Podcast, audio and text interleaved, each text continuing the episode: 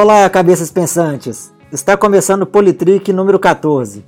Eu sou o Mário Oliveira, estamos aqui hoje com o Daniel Casale. E aí, pessoal? E também com o Vitor Campos. E aí, beleza? E aí, Daniel, qual vai ser o tema da semana? Bom, Mário, essa semana a gente vai falar sobre os argumentos jurídicos para o impeachment da Dilma. Pegando o gancho aí que vai começar agora o, o processo no, no Senado, né? O, a última etapa, né? Do processo de impeachment, né? Então, né, vamos conversar um pouco sobre os argumentos jurídicos, né? Isso aí. Acho que a ideia é a gente ver um pouco que eles vão, o que, que eles vão estar levando em conta para esse julgamento final no Senado, né? Que vai acontecer provavelmente na próxima semana, não é isso? É, o que, que eles vão levar em conta ou não também, né? Ou não, né? Exatamente. ou não. Porque é, em entrevista recente, né, o próprio relator do impeachment, né, o, o senador Antônio Anastasia, ele, ele foi bem claro, né? O impeachment tem duas faces da moeda, é jurídica e política, né? Isso. De cara ele já, né, na entrevista recente ao jornal Hoje em Dia, ele falou isso, né? É. E eu ainda acho que ele ainda é um. É, eu diria que ele está assim, em consonância com o que é a lei, porque eu vendo algumas das, das discussões da comissão, é, muitos da, dos representantes da acusação tinham uma tentativa de tornar a coisa muito mais política e tentar que não fosse muito jurídica, né? Então, acho que a Anastasia, essa informação dele é importante, que mostra que são dois elementos, os dois são essenciais e os dois teriam de ser respeitados, né? Mas a gente sabe que na prática as coisas podem acontecer um pouco diferente, né? Então, assim, só porque a gente falou que, né, da, da fala dele, né, que ele falou que é, é tanto jurídico quanto político, né? Mas uhum. na entrevista ele explica, né, que é, né, que para ele né, é muito claro que é um processo jurídico político. Ele fala que né, é, tem elementos jurídicos, né, que, né, isso falas dele, né? Existem elementos uhum. jurídicos que compõem o crime de, respons de responsabilidade, que ele mesmo deixa bem claro que o crime de responsabilidade não é um crime comum.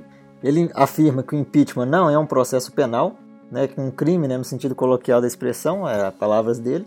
Uhum. E ele também fala que o julgamento também é político, porque a decisão quem toma são os juízes, né? E no caso aqui os juízes são os senadores. Uhum. Né? E, e, ele fala que a, a, a, defesa, né? Ela insiste de ficar só na dimensão jurídica, mas ele né, continua afirmando que a porção política também existe. Sim. E ele afirma isso também falando que a decisão final ela é do Senado, né?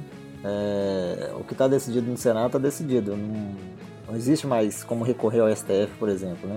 Sim. Ali seria como você disse, os juízes mesmo, né? Que dá a sentença final, né? Sim. Essa é a última etapa mesmo, né? Dentro da, do trâmite legal que é o processo do impeachment. Né? Agora, a questão da, da dimensão é, jurídica do crime, né? Ela é importante porque ela assegura que que não seja simplesmente uma decisão que tenha se dado por questões de insatisfação popular ou até mesmo insatisfação parlamentar, né? Seria a situação que é mais característica de um tipo de sistema é, parlamentarista, onde o presidente não tem essas garantias constitucionais de ter que ter é, cometido um crime de responsabilidade, né? Como você colocou, realmente é um crime bastante específico, né? Então existe uma das, das discussões que existe é se esse crime tem é, alguma semelhança ou não com o crime que traz, trata o Código Penal, né? Então, é, por mais que, pelo que eu da, do argumento da defesa contra essa posição da Anastasia, é, o advogado da Dilma coloca que, na verdade, é, o processo não tem uma dimensão penal propriamente dita, mas essa dimensão jurídica, né, e a própria lei do, do impeachment traz, então, aí o papel do Código Penal como subsidiário, né, ou seja, ele não regimenta de forma é, majoritária, mas ele tem um papel subsidiário quando aplicável, né? Então ele tem, tem, tem uma, um pezinho ali na parte penal, mas ele não é caracteristicamente um crime penal tradicional, né? Tá, então assim, só começando, né? Só para ambientar um pouco aqui o caso é que o impeachment ele é um ele é um instrumento que tem uma previsão legal que está na Constituição Federal e também está na lei em 1079, né, de 1950. Uhum. Então assim, uma lei para pensar já é uma lei bem antiga, né? Que na época, por exemplo, nem existia a lei de não existia nem a lei de responsabilidade fiscal, né? Sim. Na época quando a lei do impeachment foi feita, né? Sim. É, então existe tanto está previsto tanto nessa lei quanto na Constituição e no caso específico da Dilma, ela está sendo acusada então de dois, dois crimes, é crime mesmo, né? Sim. Então ela está sendo acusada de dois crimes, né? Um seria o que foi chamado de pedalada fiscal, que, né, segundo a acusação, é, inferiu o, o inciso 3 do artigo 11 da Lei 1079 e a abertura de créditos né, suplementares, que uhum. infringiu o inciso 6 do artigo 10 também da Lei 1079. É, é, então, na verdade, o que parece que é o crime, né, que você estava falando, na verdade seria esses é, questão de, de atentar contra a, a lei orçamentária e a questão da o emprego legal, é, né, contra a guarda e o emprego legal do dinheiro. Na verdade, o que, o que é crime caracterizado, então seria essa questão, atentar contra a lei orçamentária e contra a guarda e emprego legal dos dinheiros públicos. Essas duas coisas, na ah, verdade, é, só, Você só inverteu a ordem. Então, assim, da forma que você falou, foi a ordem inversa, né? Porque o primeiro que você citou aí seriam os, os, os decretos de crédito suplementar e o segundo aí as pedaladas, né? É, foi. então, na verdade, não. Foi, não Quer foi dizer, não? vamos foi. discutir isso. É. então tá bom. Então, o primeiro, Eu então. os dois caberiam um pouco nos dois, se a gente for pensar, entendeu? Dentro da tese da, da acusação, em parte dos dois tem elementos que passam pela questão da, da lei orçamentária e, de forma geral, da, do cuidado com o dinheiro público, né? De uma forma geral também. Mas vamos lá, vamos lá. Então vai, Continue, eu, então vamos, vamos no primeiro, então, na questão das pedaladas, né? Uhum. Então, o, o que, que, seriam as pedaladas, né, basicamente, né? Assim, de forma bem simples mesmo. É, vamos supor, o, o governo tinha né, algumas contas lá para pagar. É, né, no caso aqui eram os programas sociais, né? Uhum. E só que esse dinheiro quem paga, vamos supor assim, é quem pagava, quem pagava era o Banco do Brasil e a União repassava o dinheiro para o Banco do Brasil. Então a União repassava o, banco, o dinheiro para o Banco do Brasil, o Banco do Brasil é, repassava esse para o programa. E aí é, ela está sendo acusada de não repassar o dinheiro para o Banco do Brasil, né? O Banco do é, Brasil. Já... O Banco Brasil é um exemplo. Demorar né? para repassar. É, o Banco do Brasil é, é um exemplo porque é um, é um caso, mas não é só ele, né? Mas é só para deixar um, um, exemplo simples, né? Então é uhum. isso. Então a União não, não, não repassava o dinheiro para o Banco do Brasil e o Banco do Brasil continuava pagando o programa. Então, assim, a, a acusação diz então que isso seria uma forma de um empréstimo, né? Exato. É uma forma de pegar um empréstimo com o banco, mas e, né, eu acho que a defesa acho que afirma que na verdade não é, né? Ela só atrasou o pagamento, né? Que não pagou na data que deveria, mas isso daí foi pago posteriormente, não é isso? Basicamente? Isso. Basicamente. Então seria uma discussão sobre qual que é a, a natureza dessa operação que aconteceu. Parece que para ela ser caracterizada como uma operação financeira, que é o que a lei veda, né? Que é a LRF veda, que é proibida a operação de crédito como instituição financeira estatal e o ente da federação que a controle, né? Ou seja, o banco não poderia estar ali é, emprestando ou financiando a União, né? Talvez não, não dessa forma, né? É, não dessa forma. É, na verdade, assim, se estiver financiando, né, eu acho que de qualquer forma, pelo que eu entendi desse artigo. E o que e aí a, a discussão é se isso é uma operação mesmo de, de crédito, né? O que, que seria uma operação de crédito? Né? Quais são as coisas que são elencáveis? Se isso for entendido como um atraso, isso é uma operação de crédito. Então, essa é a contestação da defesa nesse aspecto da, desse repasse. O negócio falou do Banco do Brasil, teve também. Parece que nesse processo de impeachment é só do Banco do Brasil. Né? Parece que das contas de 2014 que tinha BNDES, tinha Caixa. Não, não, eu acho que não, acho que é tudo. BNDES, Caixa e Banco do Brasil. Eu acho ah, que é tudo. De 2015? Sim. Eu achei que esses outros eram 2014 que já não, tinham. Eu acho que é tudo 2015. Quer dizer, o ato é o mesmo, mas como não, não pode jogar, julgar um, aquela questão, né? Se não pode ou não julgar um contas de um mandato anterior. Não, mas eu acho que é tudo 2015, sim. Mas é. é então tá. Eu, eu não sei, então eu te perguntando para ver se você sabe. É, vamos supor que esse pagamento para o banco teria que ser feito em, em março. Essa postergação aconteceu no mesmo ano fiscal ou não? Pois foi, feito, foi pago até o final do ano ou, ou, ou foi para o ano seguinte? Você saberia informar isso? Hum, Pois é, eu não tenho certeza. Eu acho que foi pago dentro do mesmo ano. Eu acho que demorava para passar, aí pagava atrasado, sei lá, não sei se era um ou dois meses depois, mas aí repetiu o ato, entendeu? Eu acho que o que houve foi a repetição cíclica desse ato, de demorar para pagar, aí deixava é, um, um, certo superávit ali de, de juros, desse dia que estava sendo, né, não estava sendo empregado, pagava, pegava emprestado de novo, né, emprestado ou atrasava, né? Então, eu acho que foi dentro do... Hum? Oi, Vitor pagava juros em cima do atraso? Exatamente, pagava juros. Esse, inclusive, é um dos argumentos que, que eu vi sendo usado pela acusação para dizer que isso caracterizava um empréstimo, porque tinha juros, entendeu? Entendi. Mas aí é um, já é um ponto que eu já não acho que é uma evidência suficiente para caracterizar empréstimo, porque juros incide mesmo se você atrasar uma coisa que não é empréstimo, né? Então, se você atrasou pagar sua conta de luz, você vai pagar juros no próximo mês. Mas você não contratou empréstimo com a empresa de luz, né? Então, é, esse é o exemplo geralmente que eu, que eu vi o advogado usando, o advogado da, da defesa, né? E vi outros juristas que pensam dessa forma, dizendo para a gente pensar dessa forma. Se você demorar para pagar, é a mesma coisa se você estivesse pedindo um empréstimo formal, assinando um contrato de empréstimo e tal. Essa, por aí que, que eu vi que a discussão ia. Pois é, mas no caso da sua conta de luz, por exemplo, você tem um contrato com a empresa de, de conta de luz, né? E obviamente que a União também tinha um contrato com o banco para gerir o programa dessa forma, né? Então, então pode ser que, que acho que não tinha. Que não, não tinha. Não, parece que é uma coisa que eles chamam de ex-lege, que é tipo, como se fosse uma obrigação automática de um banco que é do, da União. Mas, de certa forma, é como se tivesse, sim, um contrato, né? Na prática, como se tivesse um contrato de, de prestação de serviço, né? O contrato, ele, vamos dizer, como foi, no momento que se estabeleceu o pacto entre a União e o banco, esse, esse contrato estaria firmado, entendeu? Uhum. Então, é, é, bem parecido também, né, né, na analogia do que seria o seu contrato com a, sei lá, com a CEMIG, aqui em Minas Gerais, né? Então, você contrata a empresa, você faz um contratinho então. Só que aí a questão seria diferente do empréstimo, que você teria que ter um segundo contrato específico, né? Aí você teria que assinar um contrato é, reconhecendo uma, uma, uma, relação de empréstimo. Hum.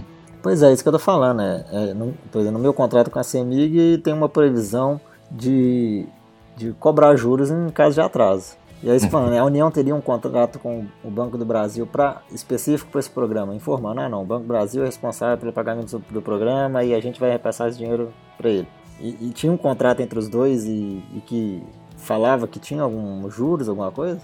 Entendeu? É, provavelmente tem, né? Provavelmente é, tem. Bem, é bem provável uhum. que sim, né? Bem provável que sim. Que estabeleça essa taxa de juros, né? Com certeza tem uma coisa fixada, né? Uhum. No caso de, de, de atraso de pagamento, né? É. Eu acho que assim, não, ele não precisou formar esse contrato, mas com certeza deve ter uma lei que estabeleça as, tipo assim, as condições dessa, dessa, desse serviço né, que o banco presta, de certa forma, né? E justamente por ser banco, aí pode talvez por ser banco que caracterizou, caracterizou ser empréstimo, né? Porque se fosse uma outra empresa é. qualquer, não, não é empréstimo, não pega empréstimo com empresa, né? Mas como é banco, né? É. Pois é. Agora eu não sei se. Não, se mas caso de crédito que... não é banco, é uma empresa, e você pega empréstimo com ela. Não, sim, Costa, mas, é, mas vamos supor assim, ah, eu tenho um. Entendeu? Igual o exemplo que a gente estava tendo com a conta de luz. Uhum. Não, com a, com a empresa de, de luz. Né? Então, assim, a empresa não é um banco, né? Então, se. se você deixar de pagar a conta de luz, corta a sua luz. Não, mas. Se o não. deixar de pagar não acontece nada. Tá, mas olha só, vamos supor que tá lá a empresa lá de, de, de, de luz, de energia. É, se eu paro de repassar o dinheiro para a empresa e a empresa continua é, fornecendo serviço, entendeu? É uma empresa de luz, ela não é um banco.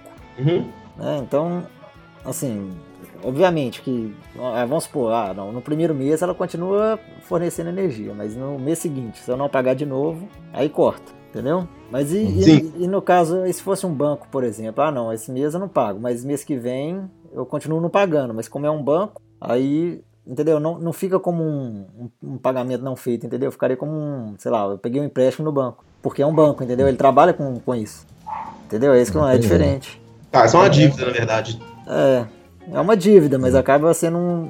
É isso que eu tô falando, é, é, é isso que nós estamos discutindo aqui. É uma dívida, é, mas é. Mas por ser um banco, a dívida tem um. Né, parece que é um empréstimo, né? Porque o banco trabalha com isso. Que parece que existe um documento que é um manual contábil que é usado na, pela União, que ele é, deixa esse entendimento possível, dizendo que é, em alguns casos, algumas operações que podem ser assim, uma forma de inadimplência, né, que é o caso que aconteceu, de inadimplência de pagamento, poderia ser entendido como um empréstimo, né? Uhum. Então, assim, não, não, chega nem a ser uma lei, é um manual. Então, ele, ele, é o único embasamento que tem alguma coisa escrita que poderia, vamos dizer, decidir isso, né? No mais, essa coisa, ela não existe uma, uma definição. Então, parece que nunca se preocupou em definir bem se isso é ou não um empréstimo, né? Então, eu não, não consegui ver de forma nenhuma algo que pudesse caracterizar isso. Agora, o que que eu acho, minha opinião, é que para entender isso como empréstimo, é possível. Eu acho que é possível entender isso como empréstimo. Mas para mim é uma, vamos dizer, é uma hipótese mais forçada do que eu ter que aceitar que a coisa é simplesmente um atraso de repasse, que Porque ele é um atraso de repasse, né? De qualquer forma. E ele pode ser como se fosse um empréstimo. Então, entre as duas interpretações, uma delas para mim decorre mais naturalmente do que a coisa é. E a outra decorre de uma analogia com um tipo de, de, de operação financeira diferente. Então, eu acho bastante complicado esse argumento. Eu acho que das duas questões que estão sendo discutidas juridicamente, esse aí para mim é o argumento mais fraco, porque eu acho que para interpretar do outro jeito tem que forçar um pouquinho a barra, entendeu? Essa é, é a minha visão disso aí. Então eu, eu não sei. Assim, a gente conversando aqui, a gente. Assim, a gente consegue discutir as duas interpretações, né? Sim. É, as duas interpretações são possíveis. Então, assim, obviamente que a acusação puxa para um lado e a defesa puxa para o outro, né? É. Só que aí, nesse caso eu, eu, fiquei mais convencido com os argumentos da defesa, entendeu? Uma questão tipo assim. É, e aí e você vai olhar, tem jurista também para um lado e para o outro, né? Então, tanto a, acusação quanto a defesa, elas têm embasamento das jurisprudências, não, não sei nem se da jurisprudência, né? Mas de doutrinas que dizem, ah, isso é, não é, entendeu? Então, é uma coisa, assim, difícil de, de definir, assim, de forma, vamos dizer assim, nada, nada controverso, não existe, sabe? Você fala, não, isso aqui tá na lei, é claro, igual assassinato é crime, sabe? Tanto é, tanto é que tem juristas que, que acham que o, né, que de um lado e juristas que acham que é do outro, né? É, é. Tem uma divisão nisso, né? Tem uma divisão. Parece é, típico perfil de uma discussão acadêmica, sabe? Que existem duas correntes de pensamento e que as duas teriam uma argumentação ainda a ser definida, entendeu? Uhum. Mas, assim, usando assim, um princípio mesmo assim, de parcimônia mesmo, eu acho que o negócio é um, é um atraso. Se esse atraso vai ser entendido como empréstimo, para mim já necessita de uma interpretação a mais aí que eu não vi nenhuma lei que me trouxesse isso, entendeu? Assim, de forma característica. É, falando, Agora, é, falando dessa forma hum. assim, dá, a gente pode até pensar que, ah não, é, como a gente tem as duas opções, né, não existe nenhum, não, não existe uma definição do que que é, né? Se pode ou não pode, né? Então talvez, é. talvez agora com é, decidindo se agora com esse processo acaba decidindo se pode ou não. Né? Às vezes assim, por exemplo, ah não, fala que não pode esse tipo de de, de, de, ação, né? Então beleza, daqui para frente não pode, pronto, né? É. Eu acho que é exatamente isso que tá faltando, né? Não, mas assim, uhum. com esse julgamento agora, ah, pô, já foi julgado, então assim, se, é, se acontecer de novo, né? é, se acontecer de novo, já não pode. Se, se o julgamento for levado assim, né? É. Eu não sei se isso vai gerar jurisprudência automaticamente, né? É... Provavelmente não, né? É bom se tivesse alguém aqui do direito, né? É. é. Entendimento da coisa julgada, né? Então, eu acho que o que faltava, inclusive, se, se o entendimento for que isso é um empréstimo, eu acho que falta especificar, então, nas operações de crédito, né, que são as que são vedadas nesse caso, que é, atrasos de pagamento serão considerados empréstimo, entendeu? Quando feitos com banco, né? Uhum. Porque é um entendimento que vai ser um pouco diferente do que a pessoa vai ter, como a gente diz, para uma empresa privada ou pública que você contrata algum tipo de serviço, né? Agora, uma outra questão desse, desse argumento que eu também acho que, que é um pouco controversa, e que eu acho que enfraquece também um pouco o argumento, é a questão que quando uh, o termo da a lei do, do, do, impeachment, né, a Constituição, elas falam que a característica para ser crime de responsabilidade é atentar contra a lei orçamentária. E no caso, está sendo usado um trecho da LRF, que é uma lei fiscal, né, para é, fundamentar essa questão do, da questão do empréstimo, né, que é o artigo 36. E aí eu vi o, é, o lado da defesa argumentando, depois eu fui dar uma olhada, que lei orçamentária e, e lei fiscal, apesar delas terem uma certa dependência né, na prática, elas são legislações é, diferentes. Então, se o presidente teria que atentar contra a lei orçamentária e está usando a LRF para justificar, deveria, é, então, na verdade, achar um, algum artigo da LOA né, que trouxesse que essa operação estaria vedada, né? Então, essa aí é uma questão puramente jurídica e técnica, tá vendo? É uma questão quase semântica, né? Uma lei é orçamentária, a outra é fiscal. Então, assim, o orçamento ele implica totalmente na, na, na, na execução fiscal, né? Mas se a lei diz que tem que atentar contra a lei orçamentária, então eu não sei se um, um dispositivo da LRF seria válido aí. Então eu, eu não consegui também achar nenhum argumento que mostrasse isso de forma clara. O máximo que eu vi dizendo, ah, essas, essas leis são dependentes entre si, então você pode fazer isso. Do outro lado diz que não, que a, que a Constituição é expressa em dizer que a lei é a orçamentária. Então, não não consigo também definir. Você está falando isso porque a lei do impeachment, né? Ela diz que é crime de responsabilidade contra a lei orçamentária, né? É o artigo que eles estão usando, né? Isso. É especificamente lei orçamentária e a, e a LRF é fiscal. É fiscal. Mas é, Não, tudo bem. É, é... Eu não tenho nem ideia. Aqui, ó. Eles estão colocando que está fazendo crime de lei orçamentária, mas na verdade foi um crime de lei fiscal. Mas a lei fiscal também não pode, entendeu? Não pode, só que aí não seria, só não ensejaria impeachment, entendeu? Poderia ser crime em alguma outra esfera, entendeu? Poderia abrir um processo administrativo, um processo civil, mas não um processo de impeachment, entendeu? Entendi, porque o impeachment é específico orçamentário. É. Não é que deixa de ser crime, né? Se tá na lei, você não pode cumprir, né? Só que não, não, não seria adequado para impeachment, né? Que é uma situação bem peculiar, né? Impeachment, não dizer a punição máxima que você pode dar pro, pro governante, né? Uhum. Então, nesse aspecto, né? E um terceiro ponto que o, o advogado da União frisa e, e foca muito, que a gente estava até comentando antes, na questão de ter ou não dolo na ação que foi cometida, né? Então, segundo ele, mesmo ele diz assim, que ele acha que isso não é, esses motivos todos, né? Ele acha que não é empréstimo, ele acha que não está adequado, mas mesmo que se fosse, não haveria de dizer que é, existe culpa, existe dolo da presidente, apenas culpa por omissão, porque não houve ação direta dela, né? Teve um parecer técnico aí que apontou que ela não teve ação assim direta, diferente do caso dos decretos, que isso não é uma coisa contestável, que ela que assinou. Então, nesse caso, ela poderia ter é, cometido um ato de omissão, né? Porque, de qualquer forma, ela é responsável máxima pela União, mas ela não, não talvez não seja necessariamente a responsável pelo ato da pedalada, uma vez que quem coordenava isso seriam outros, né? Então, novamente, é um aspecto puramente jurídico, né? Não muda a questão que existe algum nível de responsabilidade por parte da Dilma. Mas é, o que é contestado é se a forma que ela é responsabilizada nisso poderia ser utilizada como justificativa para impeachment, entendeu? Uma dos argumentos da defesa, então, é, é que é preciso ter o dolo, né? É isso, que, é isso que você está falando, né? Exatamente. Pois é, aí, mas a, por exemplo, a, a lei do impeachment ela não fala em dolo. Né? Não fala em dolo. É, ela mesma não fala. Uhum. Ela fala em alguns crimes até, sabe? Mas nesse crime específico, que a Dilma está sendo acusada, não. Em alguns outros crimes ela até fala de não sei o que doloso, é, mas não nesse. Não nesse fala. Então, é, é, nesse caso aí, cometendo esse crime, tendo dolo ou não, é crime, né? Exatamente. Mas aí então, mas parece. É, tá na lei. É. Então, tá na então, lei. Ó, que... Um trecho do, do negócio que o Daniel escreveu, ó. Cadê? É, só precisa ter dolo para os casos que não são expressos em lei. Não, ao contrário.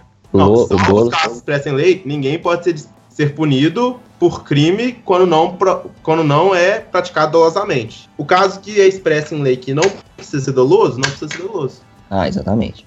Então. Pois é, mas aí na lei do impeachment... E é crime, é crime. Não, a lei tem que ser expressa quando ela retira a requisição de dolo, entendeu? O, vamos dizer, a hipótese nula é que tem que sempre ter dolo. Se a lei falar o contrário, aí naquela lei não precisa só dolo, também entra culpa, entendeu? Tá. Então toda lei que, vamos, que siga, né, esse é o caso do Código Penal, toda lei que siga é, os preceitos do Código Penal, quando a, a lei quiser permitir que o crime também seja previsto no caso de não haver dolo, ela tem que falar especificamente. Então, para tal e tal crime, é, é, o ato culposo também pode ser considerado né, passível de penalização, etc. e tal. Então, assim, a, a gente passa do, parte do default que sempre tem que ter dolo, segundo o artigo 18 do Código Penal. O, a discussão, na verdade, aí é se, se, esse artigo se aplica à lei do impeachment, né? Porque a, a, o Código Penal ele é subsidiário à lei do impeachment. Então, é, qual que seria o papel dele? É, segundo o relator, né, o Antônio Anastasia, o impeachment não é um processo penal. É, segundo ele, não é. Não, eu acho que até não é controverso, acho que não é, né? Assim, a gente pode dizer que não é. Ele, ele, pode ter elementos penais. Pois é, se ele não é um processo penal, então não, não, não entraria aí essa questão do dolo, né? Não entraria o Código Penal. Pois é, mas aí como que age esse papel subsidiário, né? Porque a questão é que quando você chama de crime, você associa a penal. A questão é que esse crime parece não ser entendido como um crime, né? No sentido geral da palavra, né? Uhum. porque assim, se ele fosse um crime comum, com certeza teria que atender o Código Penal, né? Mas Agora, é no caso. caso de. É, pois é. Então é mais um problema aí, inclusive, de nomenclatura, né? O negócio, então, na verdade, talvez não deveria chamar crime, então, né? Então, então ser entendido que esse papel subsidiário, como que você encontraria, né? Por exemplo, assim, aí no caso não é um crime, né? É, obviamente, imagina assim, ó, se fosse um crime mesmo, a solução seria, vamos supor, cadeia, né? Hum. Na verdade, seria um. Não é um crime, né? mas um, um atentado à, a, a responsabilidade fiscal é. ou orçamentária, né? Pois é, algo dessa forma. Agora, assim, essa questão do, do dolo, eu vi que, por mais que a acusação, né, principalmente na figura da Anastasia, tenha colocado a não necessidade do, do dolo, eu vi que todas as, as discussões que estavam sendo tratadas, inclusive assim, partindo do próprio lado da, da acusação, estavam preocupadas em demonstrar se havia dolo ou não, entendeu? Inclusive, houve até uma distinção que eu acho muito útil entre dolo e má fé, né? Que pode haver dolo sem ter má fé. Então, é, não necessariamente é, o dolo implica em querer causar mal para o país, né? Mas basta ter a intenção de fazer aquele ato com consciência das consequências dele, entendeu? Mesmo não tenha sido algo planejado para ter as consequências ruins que, que decorreram dele, né? Então, nesse sentido, é, é uma questão de, de, se discutir realmente se, se a presidente tinha conhecimento ou não, né? Que é uma coisa que, que também ficou bastante dúbia, né? Se ela tinha conhecimento que isso teria as consequências legais que teve, né? O que, que vocês acham? Vocês acham que ela tinha essa, essa consciência e simplesmente passou para frente? Não, não, não, sei, não sei dizer, não. Pois é, eu também não. Saber, né? Difícil saber. Assim, por um lado, às vezes eu acho que sim, porque eu acho que tinha consciência, assim, sim, do que, do que estava na lei, entendeu? Só que por outro lado, também tinha a questão do entendimento de como a lei era aplicada, então, é, ah, como se nunca, nunca foi considerado um empréstimo, por que, que vai considerar isso um empréstimo agora, né? Então também às vezes penso, ah, às vezes nem, nem é, pensou que isso aí poderia ser considerado é, um empréstimo agora, porque não havia definição legal disso, né? Então, eu acho que haveria dolo claramente se ela falasse, não, eu sei que é um empréstimo, vou fingir de bobo e vou fazer. Mas é difícil saber, né? Uma coisa desse nível.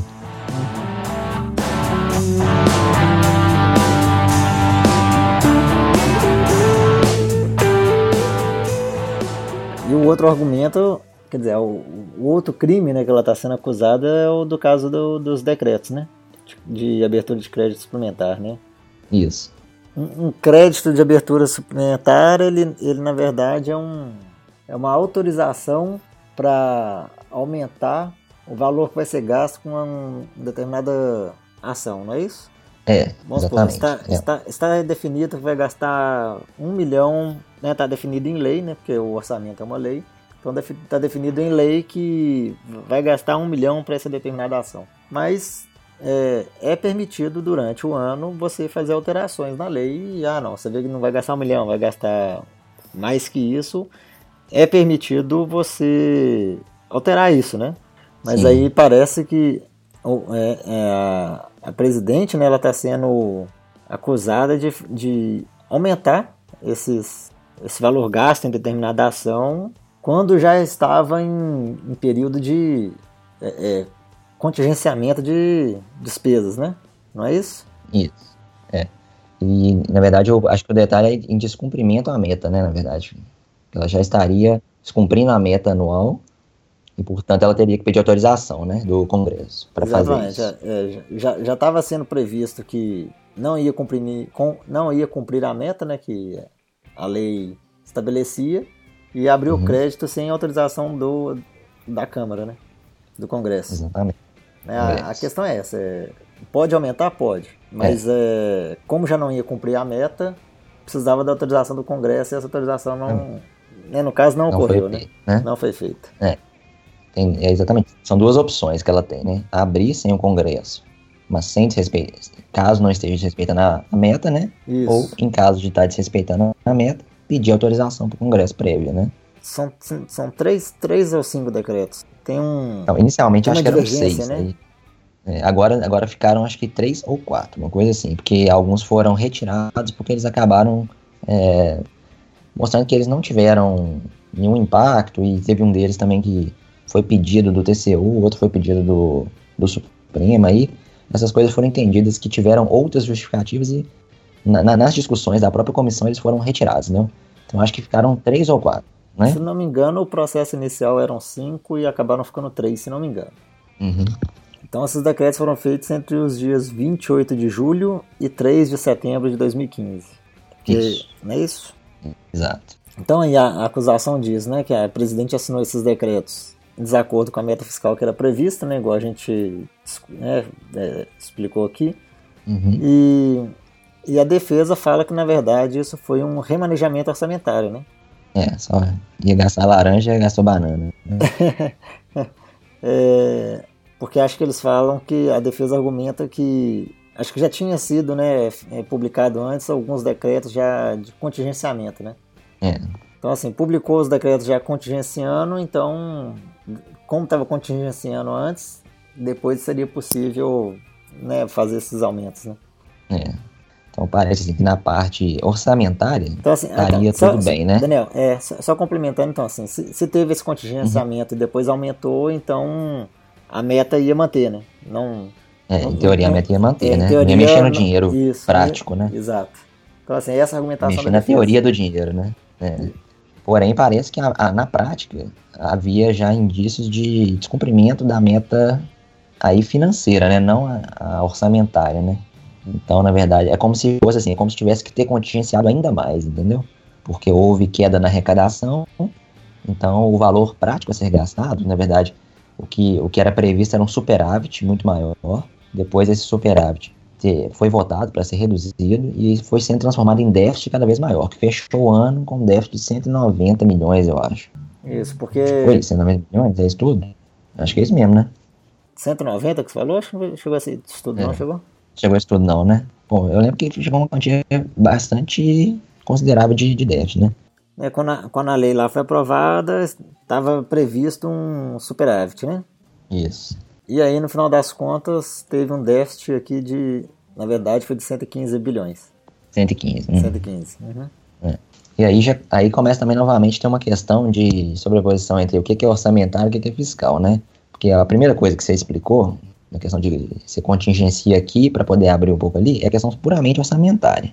Uhum. Porém, quando você fala dessa mudança no déficit aí, que vai se tornar, né, que era um superávit, que se torna um déficit, Aí é você está mudando, na verdade, é fiscal, que é a meta que, na verdade, estava prevista, né? E aí parece que essa meta fiscal, ela foi julgada corretamente pelo Congresso, tudo, né? Uhum. Porém, ela foi julgada depois da abertura dos decretos, né? Então, o que se discutia é que, na verdade, talvez a ordem teria que ter sido ao contrário. Primeiro teria que ter sido feito a mudança na meta, para que então pudesse ter feito a abertura dos decretos sem autorização do Congresso, né? Ou pedir autorização do Congresso, né? E o principal argumento que eu vi do, do lado da acusação disso é que é o seguinte, a meta, ela é anual, né? Então, essa meta, ela é verificada mesmo, assim, para fins legais no final do ano. Então, quando você vai fazer o no- a nova meta para o próximo ano, você verifica do ano anterior e vê se cumpriu ou não, né? Então, assim, é, só, então, assim é, nós estamos em 2016. Então, a meta de 2017, por exemplo, ela, acabou, ela foi estabelecida agora. Isso. Entendeu? Nós estamos no mês de agosto. Então, assim, em ag- agosto, a meta do ano seguinte, ela é estabelecida né, no máximo aí seis meses antes do início do ano, né? Aham. Então, assim, eu, eu agora estou estabelecendo minha meta para o ano que vem. Então, tá. Então, ano que vem eu vou ter um superávit de tanto, né? Eu vou ter um déficit de tanto, né? Isso. E aí, só no final desse, desse prazo, né, de um ano, que seria no começo de 2018, né? Não. Isso, isso, tá, é. é, Nós tá, estamos falando Você da- teria, Nós estamos falando de 2000, Como se fosse ano que vem, né? é, nós estamos falando de 2017. Então, assim, agora eu estou estabelecendo, ah, não, é, agora em agosto eu estabeleci que vou ter um superávit de 20 bilhões em 2017. Agora em Uhum. agosto de 2016. Mas somente no- lá para fevereiro ou março de 2018 que a gente vai ficar sabendo se essa meta foi cumprida ou não. Não é isso? exatamente. Uhum. E, e esse é um entendimento que, vamos dizer assim, eu como leigo tenho, né? Porque quando diz que a meta é anual, ela tem um, um check-up anual, né? Na verdade, check-up não, mas na verdade um- uma resposta oficial, né? Então, parece que durante o ano existem relatórios é, bimestrais que... É, bimestrais ou bimensais, aí eu já não sei. Eu acho que são É trime- que- trimestrais. Trimestrais, tá? Trimestrais, é. Que eles informam como é que estão as coisas, né? Então é uma forma, inclusive, de controle do governo, né? As coisas, ah, tô conseguindo alcançar a meta, tô, não tô. Então é uma forma de checkpoint, né? Para você entendendo como é que tá sendo a evolução dessas finanças. Isso, a cada três meses tem como você né, ir observando, acompanhando se aquela meta ali vai ser cumprida ou não. né? É. Então aí que eu não sei se dá pra conversar se a meta vai ser cumprida ou não, mas dá pra você saber é, como é que estão indo as coisas, né? Uhum, Se Então, está vamos caminhando, dizendo, tá passou- caminhando dentro do esperado ou não, né?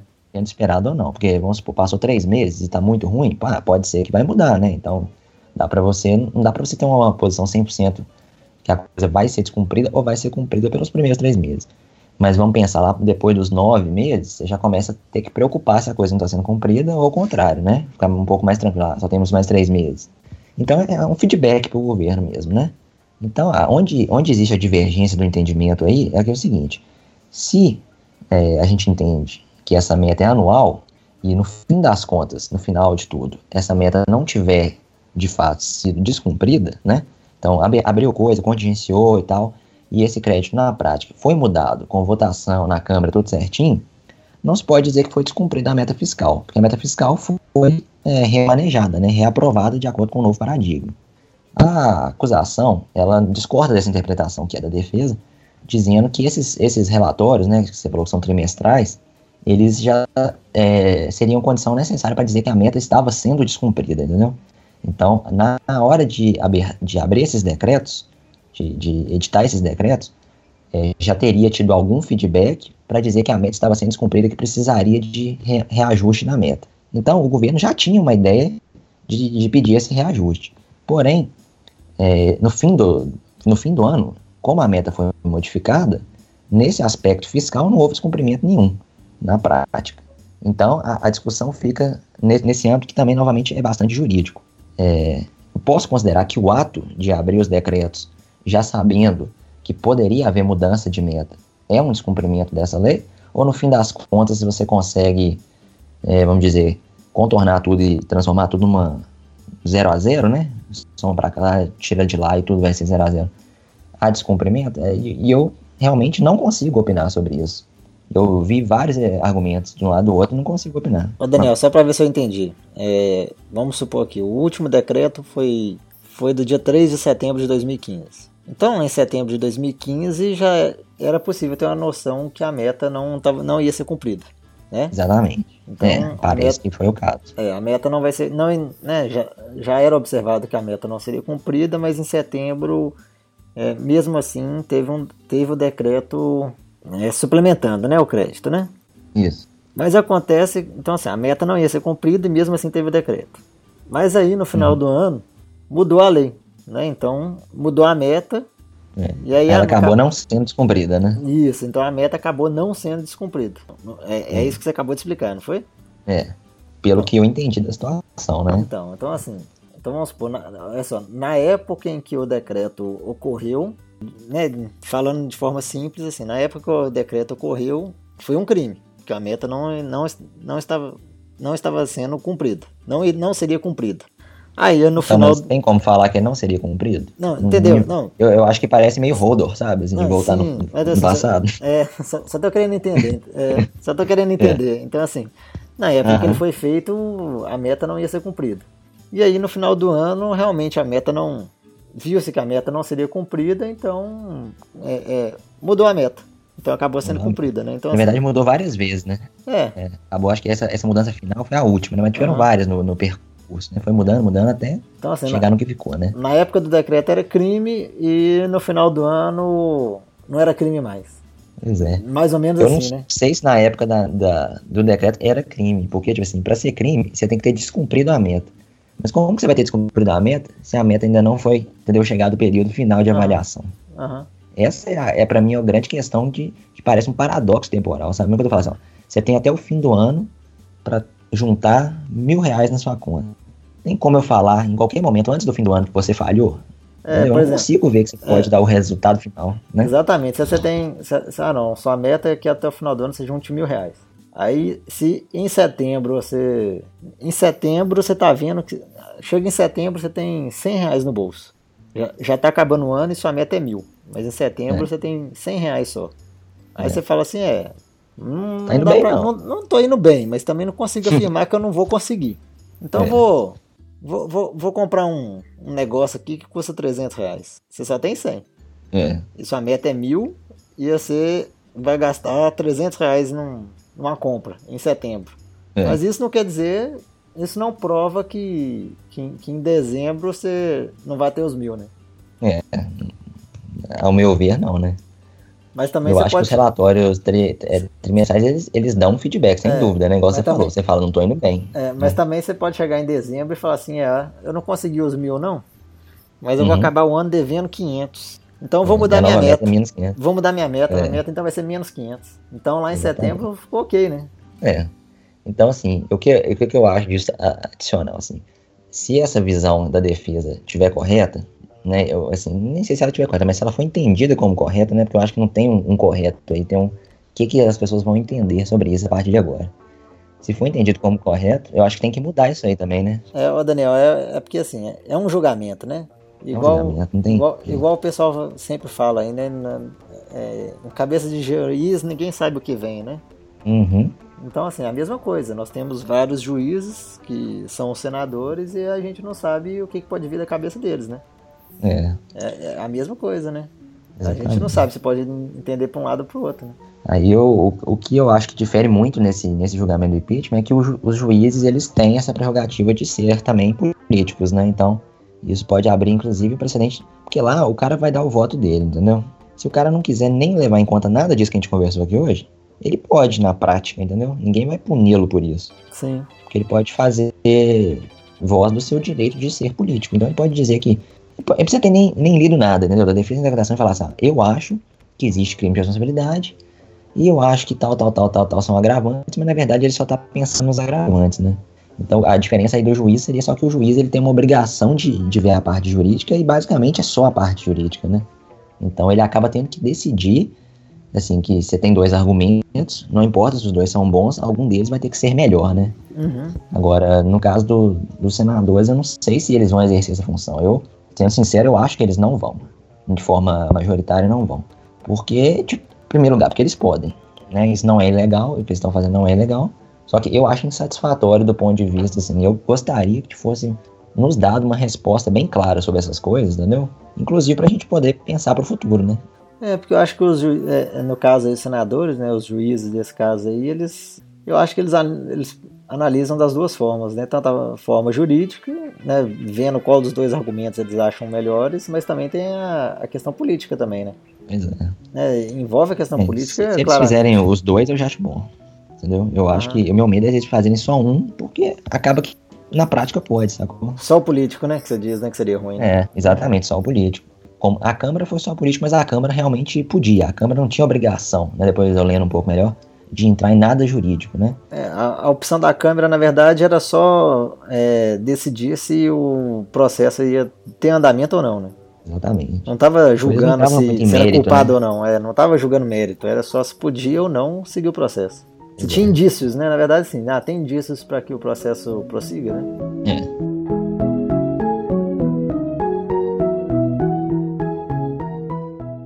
Agora, bom, umas outras informações que, que eu acho interessante essa questão do decreto, né? Foi o.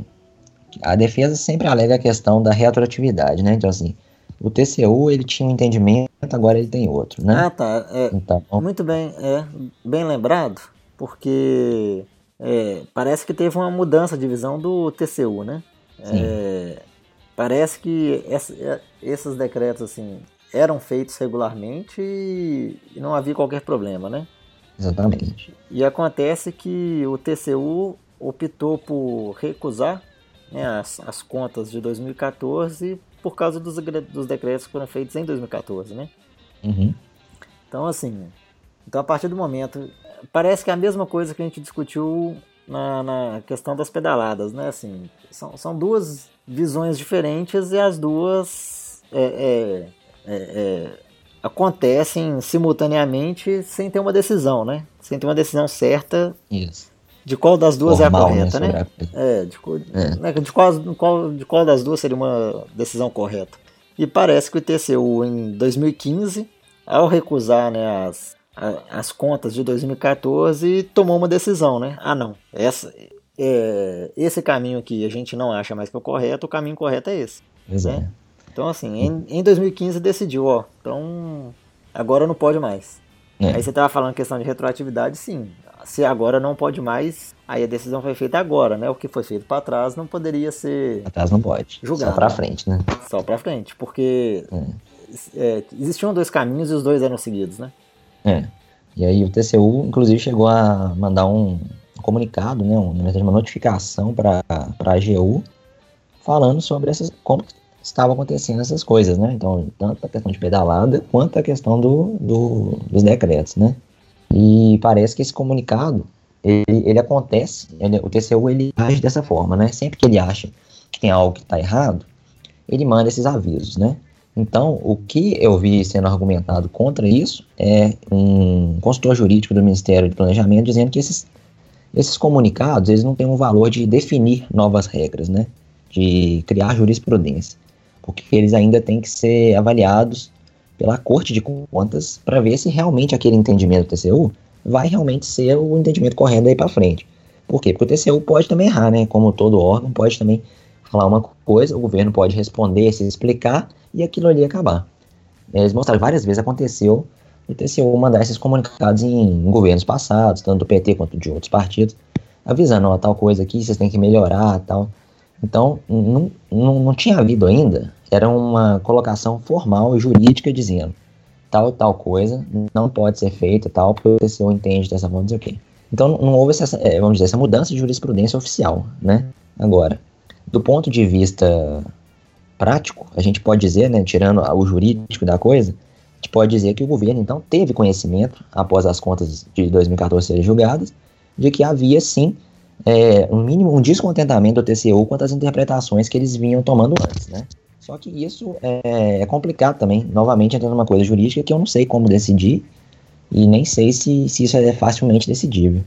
Esse, esse alerta do TCU vale como uma, uma definição ou somente depois, né, que foi depois das emissões dos decretos, que saiu uma definição formal do TCU dizendo que aquelas coisas ali não eram crime e tal. E aí, isso tava, criar, criaria nova jurisprudência, e daí para frente que você pode começar a falar que tá todo mundo avisado e é assim que tem que agir, entendeu? Existe uma grande, uma grande discussão disso. O próprio TCU acha que o governo é, não demanda que o TCU tenha que avisar, né? Porque a, o governo não está isento de, de, cumprir as leis, mesmo o TCU avisar ou não avisar. Então eu acho que por esse lado aí tá certíssimo. O governo tem que cumprir as leis. Por outro lado, o TCU também tem, na sua legislação, a obrigação de fazer isso.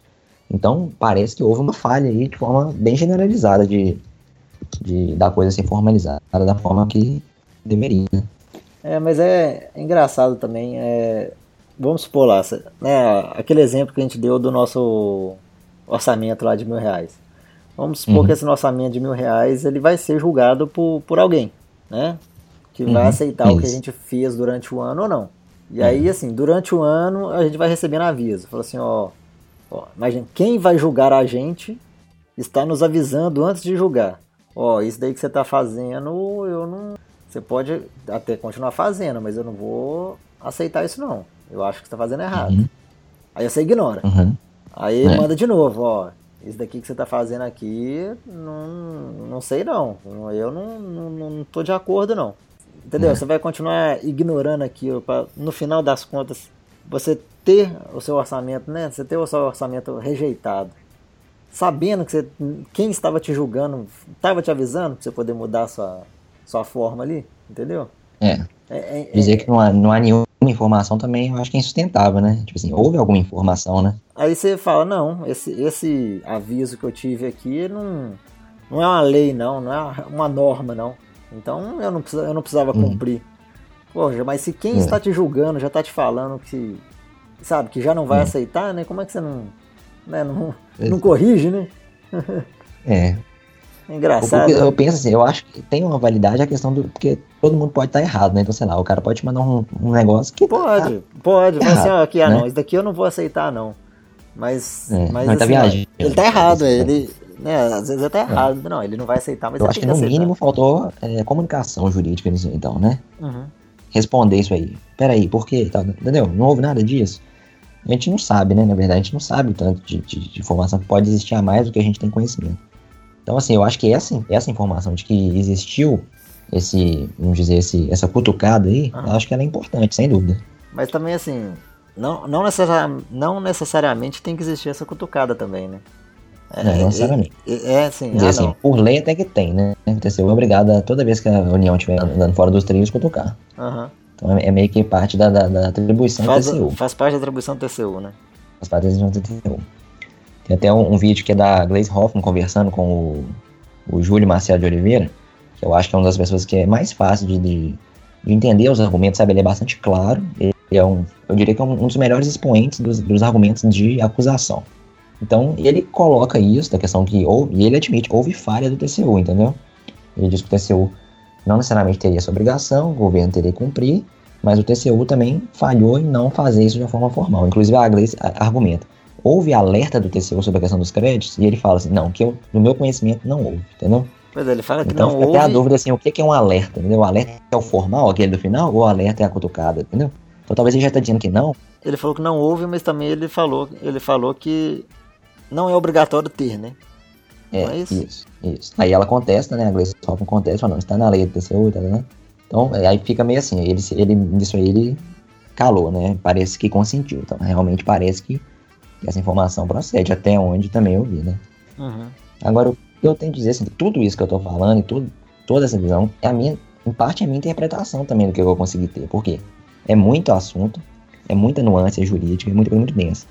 Então pode ser até que algumas coisas que eu expliquei aqui hoje, e eu tentei assim, ler muito sobre isso para tentar não falar a coisa muito errada, possa não estar tá tão certa, né? Então, principalmente esse assunto dos decretos, eu acho muito cabeludo, sabe? É um assunto que é, no mínimo, polêmico pra caramba, sabe? Então, no caso dos pedalados, eu tenho a minha opinião. Nesse aí, eu, eu nem sei se eu tenho a minha opinião, sabe? o que, que eu acho. Eu acho que existem elementos. E assim, e no caso dos decretos, é, o, o, Michel Temer, ele assinou alguns também, né? Assinou alguns Tem, também. Exi, existe também. Obviamente que isso não é um argumento para se usar para não ter o impeachment, né? Mas. É, seria no caso para ter o impeachment dos dois, né? Isso, seria, seria, um, seria um argumento para poder né, criar um novo processo de impeachment, mas agora para o Michel Temer, né? Que... Dado que se entenda que é um crime mesmo, né? Sim. Dessa forma que foi feito. Né? Exatamente, porque ele também assinou alguns decretos, né? Se não me engano, foi é. um ou dois, né? É. Da mesma também forma. É são... Em é. momentos em que a presidente Dilma não, não estava no país, então né, o vice-presidente então assumiu como presidente e, assinou né, esses decretos, né? É, complicado isso aí, né? Então temos que acompanhar de perto. Eu acho que essas decisões elas vão ser é, importantes para a gente, é, de qualquer forma, ficar em cima e, e, tentar ver se isso aí vai ser a nova, a nova norma mesmo, né? Um argumento que a defesa usava sempre é que algumas coisas que estão sendo discutidas, não tudo, vão tornar a forma de governar muito difícil, até, por exemplo, aquela parte de, de mudar só o orçamento, sabe, de contingenciar e de abrir, isso aí, por exemplo, é uma coisa que diz que é usual nos governos, que é a única forma de se remanejar custos, né? Então, isso aí não, não pode ser contestada a existência de, de abrir créditos, é, dado que a meta esteja sendo cumprida. Então, tem que definir muito bem se tem que esperar um ano para a meta ser cumprida, porque se a meta pudesse ser avaliada que ela foi descumprida com três meses, então eu acho que é até melhor dizer que tem uma meta trimestral, entendeu? E o governo tem que cumprir uma certa meta trimestral. E essas coisas têm que ficar mais claras, né? É, a sua sugestão aí, então, em vez de colocar uma meta anual, tem essa meta anual, mas também tem as metas trimestrais para é. facilitar isso, né? Não, se está cumprindo aquela é. meta trimestral, é possível né, suplementar o crédito. Agora, se não estiver tá, cumprindo, é. aí não, não pode, né? É.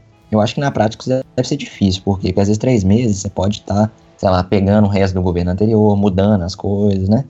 Então eu acho que eles põem um ano exatamente porque é um tempo hábil para poder fazer algum tipo de operação ali na economia que as coisas possam ir para um lado ou para o outro. Então eu acho que o difícil, tipo, ela muito curta também, na prática, é esse negócio de, de tentar avaliar três meses, né? Três meses pode estar tá muito ruim e o resto do ano tá bem. Então é, é subjetivo, né? Você não tem, não tem como. Qualquer prazo que você colocar é subjetivo. Você podia pôr 10 anos, 2 anos, meio ano. Então isso aí também envolve outras questões que eu com certeza sou bastante ignorante, que eu não, não saberia decidir o que, que é melhor, né? Uhum. Mas acho que a lei tem que ser bem clara sobre isso aí. O que, que significa cumprir, cumprir uma meta, né? Para que essa coisa seja levada. Então, esse, esse ponto, principalmente, esse eu tenho opinião. Eu acho que se a meta é anual, é anual, entendeu? Então, se, se essa forma tá legal e, e merece continuar, aí já é outra questão. Mas se hoje ela é anual, eu acho que tem que ser visto como anual, né? Uhum. Minha opinião. Muito bem. É, é isso? é isso. Costa morreu? Morri. Ô, Costa, aí, ó. Ô, Costa, o que, você achou de tudo isso aí? Fala aí a sua opinião assim, geral, de que você achou de tudo isso aí. Não, foi muito grande, velho. Eu tava boiando aqui grande parte. e Mas no mínimo dá pra ver que é muito confuso, né? Muita informação ao mesmo tempo, né? Essa eu acho que talvez é uma, uma questão, Mário, que cabe até em reflexão, é? É, mas assim, é uma questão muito. Tem uma reflexão. É, é, é, uma questão muito, muito densa, muito complexa. Eu acho que vale a pena a gente conversar sobre isso, até, até porque assim, a gente conversando fica fácil, fica um pouco mais fácil de outras pessoas entenderem, né? Sim. Ou até achar erros também na nossa explicação, né? Mas, também. Assim, também. Partam é. de alguma coisa, né? Partam de alguma explicação, né? Isso. Também é, é válido. É, tudo faz parte da discussão, né? Aqui o que a gente está colocando é o que a gente viu também e, de certa forma, um pouco a nossa interpretação, né? Pode ser Exatamente. que a gente esteja errado, ou, ou outras pessoas têm outras inter interpretações e, e, faz parte da, da discussão, é. né? Mas o importante é discutir, né? É, é, com certeza. O assunto não. Acho que duas coisas que eu tive constatação. A primeira é essa que você falou. A gente tem que, por mais que a coisa às vezes seja chata, custosa, a gente tem que tentar engajar um pouquinho para entender, porque o negócio nunca a gente vai entender completamente como alguém que tá lá no inserido, sabe, acompanhando cada passo da coisa, né?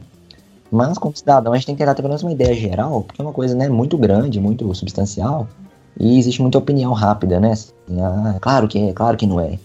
Então, assim, você vê que não é fácil. É, essa foi uma opinião rápida e, vão, e vamos dizer assim, opinião só com manchetes, né?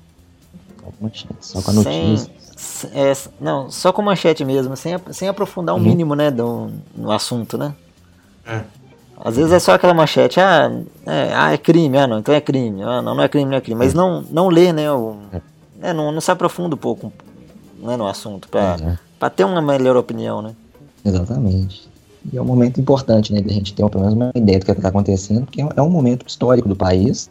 Qualquer resultado que, que, que emergir dessa votação, né, que na verdade eu acho que eu já sei qual é o resultado, mas pensando um pouco que é possível haver resultados diferentes, eu acho que era na verdade o certo, haver essa possibilidade, pelo menos, a gente tem que entender que é um momento de muita mudança no país, né? então a gente tem que ter uma ideia, pelo menos geral, do que está acontecendo. Agora, a segundo ponto que, eu, que veio junto com esse é como é difícil em alguns assuntos a gente conseguir fazer isso mesmo. Igual o Costa ficou boiando. E o natural, eu acho que a gente fica boiando, porque é muita coisa, muita. Então, assim, eu vi milhares de vídeos lá do, do, do, das discussões, né? Milhares a gente falar, né? Pelo menos uns 10 eu vi, aqueles vídeos grandes de mais de 40 minutos de argumentação, réplica e tréplica. É muita coisa, é muita nuance, envolve coisa jurídica, econômica, política.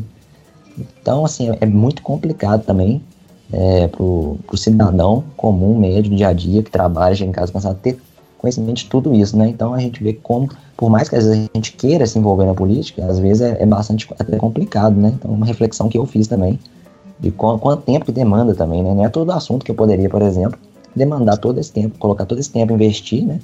Para estudar. Esse é um assunto que realmente eu tinha um interesse um pouco maior, porque eu queria entender isso a fundo, essa parte jurídica, além da parte política, que é um pouco mais fácil de entender. Então, eu acho que essa é uma reflexão que fica. A gente precisa, mas é bem difícil também. Muito bem. Então, assim, já que a gente está chegando à parte final do, né, desse processo do impeachment, vamos, vamos fazer uma brincadeira, então, nós três aqui? Então, vou começar por você, então, Daniel. tá bom. Qual, qual, qual que você acha que vai ser o resultado do, do julgamento do impeachment? E aí que vai. Quantos senadores vão votar a favor do impeachment? Ah, são 81, não é isso total? 81. Lembrando que, obviamente, que o senador pode se abster ou não. Sim. E a última foi, na admissibilidade, foi quanto? Ficou 59? Ficou 59. Mas ficou tá. 59, se não me engano, teve três abstenções. O presidente, né, o Renan Calheiros, não votou, porque ele estava presidindo uhum. a sessão, então ele não votava. Então uhum. aí vão 80. E eu acho que, além dele, acho que mais três é, não votaram. Mas né, se abstiveram, né? Não, dois não, dois acho que não estavam presentes. Uhum. Né? Mas sim, tipo acho um bolão que. Isso, né? É, foram, foram 59, eu acho. 59, né? Uhum. Tá. Ou algo por em torno, né? Então, eu acho que o, o resultado, eu acho que vai ser pela é, condenação né, e pelo afastamento definitivo da Dilma do governo. É, agora, quanto ao número, sei lá, eu chutaria algo assim, 55, 56 a favor. 55, 56, seria um número apertado, né? Porque é. lembrando que tem que e ser. Qual que é o corte? 54. 54? É. Hum. é. 56, vou pôr 56 meu chute. e você, Costa? Eu vou votar 62. 62? 62. É, eu, eu também acho que eu acho que é, é, é, muito claro que o, o, impeachment vai ocorrer, né? Uhum. Eu acho que nessa altura não, não existe a menor possibilidade de, de não ter um impeachment. E eu acho que vão ser 61. Pô, não, aí pega um número mais diferente, né? Não, mas eu, eu, eu tava na dúvida entre 60 e 61. Já, é, já ouvi pessoas trabalhando com 63, mas eu acho que 61. Eu acho que vai ficar por aí. Se não me engano. a minha vai ficar mais longe, né? Tô é, sendo muito otimista. É, se não me engano, a Folha. Eu acho que foi a Folha. É, ontem, é, a Folha fez uma contagem ontem ou antes de ontem. Né, perguntando mesmo para os senadores, né? Se, ah, qual vai ser seu voto? Uhum. Se não me engano, 50, 51 que falaram que, que votariam pelo sim, entendeu? Então, assim, não tinham 54 ainda, né? Uhum. Então. Muita gente não fala, né? Muita é, gente não... muita gente fala que ainda não tem, não tem não opinião, tem voto, é, que não sabe aonde vai votar ainda. Uhum. Mas eu acho que vou ficar com 61. Tá certo. Ganhou o quê? Um chocolate? ganhou, ganhou o título de mãe de Ná. Beleza? Beleza. Beleza. Então, é, para informar aí, né, é, começa amanhã, né, a votação, não é isso? É, o, o na verdade o processo começa dia processo, 25 é. de agosto, né? Uhum. A Dilma já confirmou que vai vai estar presente, vai fazer a defesa dela. Uhum. É, se não me engano, a defesa dela começa na segunda, dia 29, que é o, se não me engano, é o dia que está marcado para ela ir lá. A Dilma vai ter 30 minutos para poder expor os argumentos dela. Cada senador vai ter 5 minutos para poder fazer uma pergunta para presidente Dilma. Então são 80, é, 81 senadores, 5 minutos cada um. E a Dilma vai, é, vai ter, se não me engano, 5 minutos também para responder cada, uhum. cada pergunta. Só aí deu 810 minutos. Quanto? O, o, Costa, que é bom na matemática, quantos? É. minutos, é. Costa, é 5 de... Eu não ouvi. Né? É 881, é 810. 810 minutos. 810 minutos que dão quantas horas? Ah, muito. Umas 12 horas e quase 13, eu acho. Não, dá mais de 13 só. Dá mais, né? 13 é 780. Verdade. Mas não, não dá 13 horas e 40 minutos. Uhum. 13 horas e... Agora... Não, então 13,5, 13, então são 13 horas e meia. 13 horas e meia, mas as meia hora da fala dela, da, as meia hora da fala da Dilma dão 14 horas. Então, então assim, a previsão é que acabe... Isso sem esse, os caras respeitando 5 minutos, que Sim. nunca vai acontecer. Né? Mas, ó, é, dia 29, acho que, mas a previsão é que acabe na terça-feira, dia 30. Não, não. Ah, tá. é. Essa parte. Não, uhum. é, aí já é o final, né? A, a, a, presidente Dilma falar na segunda, no dia 29. No dia 30, ela é, já, já é decisão Seria final. decisão. É, uhum. A votação Agora tem uma questão que eu vi que não sabia se ela iria responder essas perguntas, né? Como é que funciona? Ela pode simplesmente dizer não vou responder? Ou pode, ela pode. ir ela... embora e esses caras não vai falar para ninguém? Não, eu acho que ela. Não, ela a tem cada a... pergunta, será? Não, ela tem a opção de não responder, não responder as perguntas. Ela nem é, ela não é nem obrigada a ir. Aí, né? Uhum. Então ela, ela já falou que vai e ela também já confirmou Sim. que ela vai uhum. responder as perguntas. Ela vai? Ah, então ela, tá. Ela falou que ela vai. Então é. Ela pode responder ou não. Ela poderia ir lá apresentar a defesa dela ou ela embora. pode levar o advogado para responder? Você sabe é, isso? Não sei. Eu não sei se te falar não sei se te falar é, se ela uhum. pode levar ou não, mas ela falou que vai e ela falou que vai responder, então. Uhum. É, é. Não sei. Aí é a posição que ela, ela colocou, né? Uhum. É, começa na segunda, então a, a, gente vai lançar esse programa na, na segunda, então antes da votação já vai estar no ar aí as nossas os nossos palpites. Então, é verdade. Até, até, quando, até na hora que o programa for pro ar, o nosso palpite, é, a, a votação ainda não vai estar válida, né? Então, é. nosso palpite também, mesmo com o programa no ar, também vai ser antes da votação. Vamos para reflexão então na semana? Vamos, hein? Ah, eu, eu, gostei desse negócio. Eu, eu, acho que vou deixar esse, esse quadro fixo, viu? Mas a reflexão legal. é interessante. Acabaram as Olimpíadas, né? Eu achei, recebi, né, um quadro informando a, a ordem, né, dos países que ficaram nas Olimpíadas, fazendo um comparativo com a economia desses países, né? Hum. O Brasil ficou em 13 terceiro nas Olimpíadas e em questão de economia o Brasil é o oitavo, se eu não me engano. É, acho que é oitava. Oitava maior economia do não mundo, tenho né? certeza. Então, assim, Uhum. na verdade, esse quadro comparativo ele mostra que as, as maiores economias também são aquelas que ganham mais medalhas nas Olimpíadas. É mesmo? É. Pô, interessante isso. Faz um- Não sabia dessa informação. É, faz um, um balanço assim. É, se você pega aqui, olha só, é, o ranking das Olimpíadas: Estados Unidos, Grã-Bretanha, China, Rússia, Alemanha, Japão, França, Coreia. Entendeu? Aqui, ó, eu, eu falei, ó, 1, 2, 3, 4, 5, 6, 7, 8. Eu falei os, os primeiros oito lugares né, dos, dos, do ranking das Olimpíadas. Uhum. Esses oito aí, eles, eles também estão entre os dez, as 10 maiores economias do mundo. Mais rico. Então é uma correlação muito forte, né? É uma correlação forte, mas como é uma tabela, eu vou eu vou deixar a imagem é, no post lá no site. Vou deixar essa imagem lá Bacana. para quem quiser analisar. É, achei bem Legal. interessante. Eu achei muito interessante. Fica aí pra reflexão, então. Isso, fica para reflexão. Então, tá. Beleza? Beleza. Muito bem, então. Esse aí, como não poderia deixar de ser, né, um nosso maior programa até então, né? É um- como a gente Verdade. mesmo falou, é um, é um tema muito denso. Mas é isso. Voltamos semana que vem. Então, um abraço a todos. Falou! Abraço, pessoal.